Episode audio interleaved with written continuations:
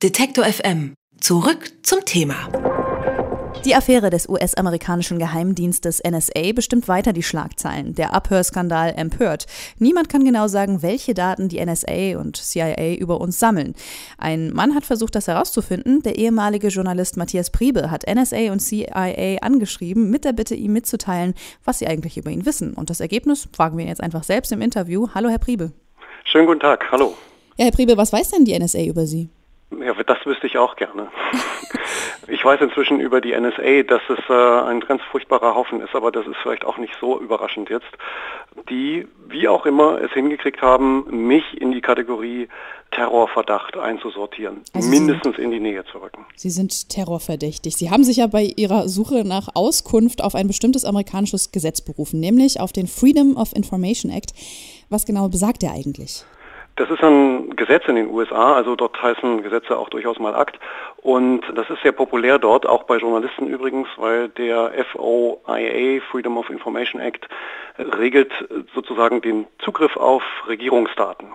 Das kann sein ja, für die Forstbehörde, das kann aber auch sein für CIA oder NSA. Und so können zum Beispiel Journalisten ja Vorgänge aus der Vergangenheit recherchieren, meistens eben leider keine aktuellen. Und jeder Bürger, auch jeder Nicht-Amerikaner, kann dort Anfragen stellen, ob über ihn möglicherweise auch Daten gespeichert sind. So, Sie haben dann also ähm, der NSA geschrieben. Wie lange hat es gedauert, bis da überhaupt eine Reaktion kam? Also das ging sehr, sehr schnell, überraschend schnell. Es kamen schon nach äh, fünf bis sechs Wochen circa Antworten, sowohl von der CIA als auch von der NSA, recht dicke Briefe, recht schwere Briefe, viel Text drin, alles Englisch natürlich, muss man sich erstmal durchwühlen. Und ich fürchte, ich habe der Postfrau damals einen riesigen Schrecken eingejagt. Das heißt, es geht auch wirklich nur schriftlich? Das geht nur per Post. Ich meine, E-Mails lesen ja sowieso. Nein, Sie können den Antrag wirklich nur schriftlich stellen, ausreichend frankiert. Jeder hat das Recht dazu und es gibt auch genügend Vorlagen dafür im Internet. Mhm. So, und was stand dann jetzt in dieser ersten Antwort?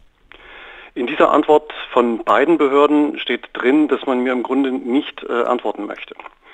Und das klingt dann etwa so, hm, wir sagen Ihnen nicht, ob wir etwas über Sie gespeichert haben oder nicht. Und wir sagen Ihnen das deshalb nicht, weil wir befürchten, dass sonst unsere Antiterrorabwehrmaßnahmen und so weiter irgendwie in Mitleidenschaft gezogen werden könnten.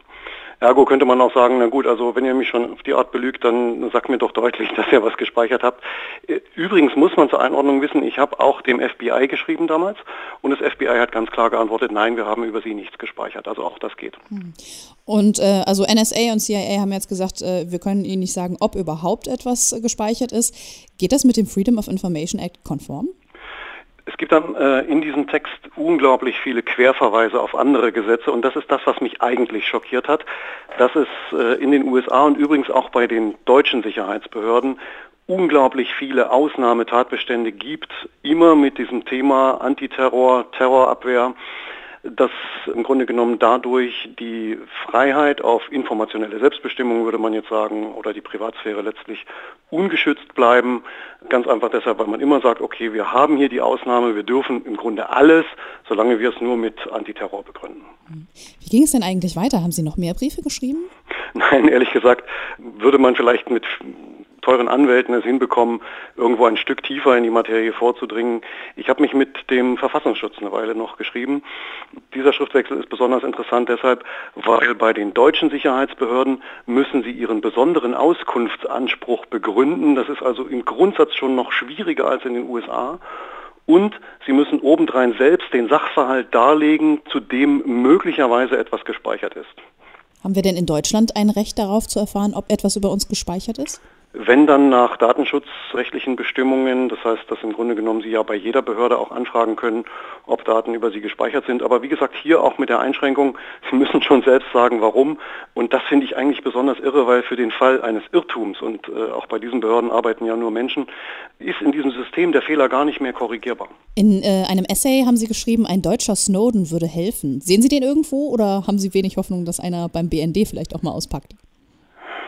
Ich würde es mir sehr wünschen, muss ich ganz ehrlich sagen, weil nach allem, was jetzt so tröpfchenweise wieder nach oben kommt, das ist ja alles nicht neu, was wir gerade erfahren. Wenn man mal rückwärts recherchiert im Internet, findet man ja hunderte von Artikeln von Spiegel, Stern und vielen anderen Redaktionen, die in den letzten 13, 14 Jahren immer wieder über Ähnliches berichtet haben, über Möglichkeiten, die US-amerikanische Geheimdienste haben, die deutsche Geheimdienste in Kooperation auch nutzen und so weiter.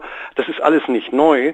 Das Spannende daran ist, wie geht man heute damit um und wird es irgendwann mal jemanden geben, der den Mut hat, zu sagen, ja, wir haben hier eindeutig Dreck am Stecken, wir bespitzeln unser Volk und zwar in größerem Ausmaß. Sollte das so sein, dann gehört das offengelegt. Nach dieser ganzen Aktion, Sie haben sich jetzt wirklich sehr intensiv damit beschäftigt, passen Sie jetzt mehr auf, wenn Sie wissen, dass Sie mehr oder weniger als terrorverdächtig gelten? Da wir miteinander telefonieren, Voice over IP, also über Internet, können Sie sich vorstellen, dass ich damit wenig Sorgen habe. Das sagt Matthias Priebe. Er hat der NSA geschrieben, um herauszufinden, welche Daten sie eigentlich über ihn haben. Und über diesen Selbstversuch haben wir mit ihm gesprochen. Vielen Dank, Herr Priebe. Danke. Alle Beiträge, Reportagen und Interviews können Sie jederzeit nachhören im Netz auf detektor.fm.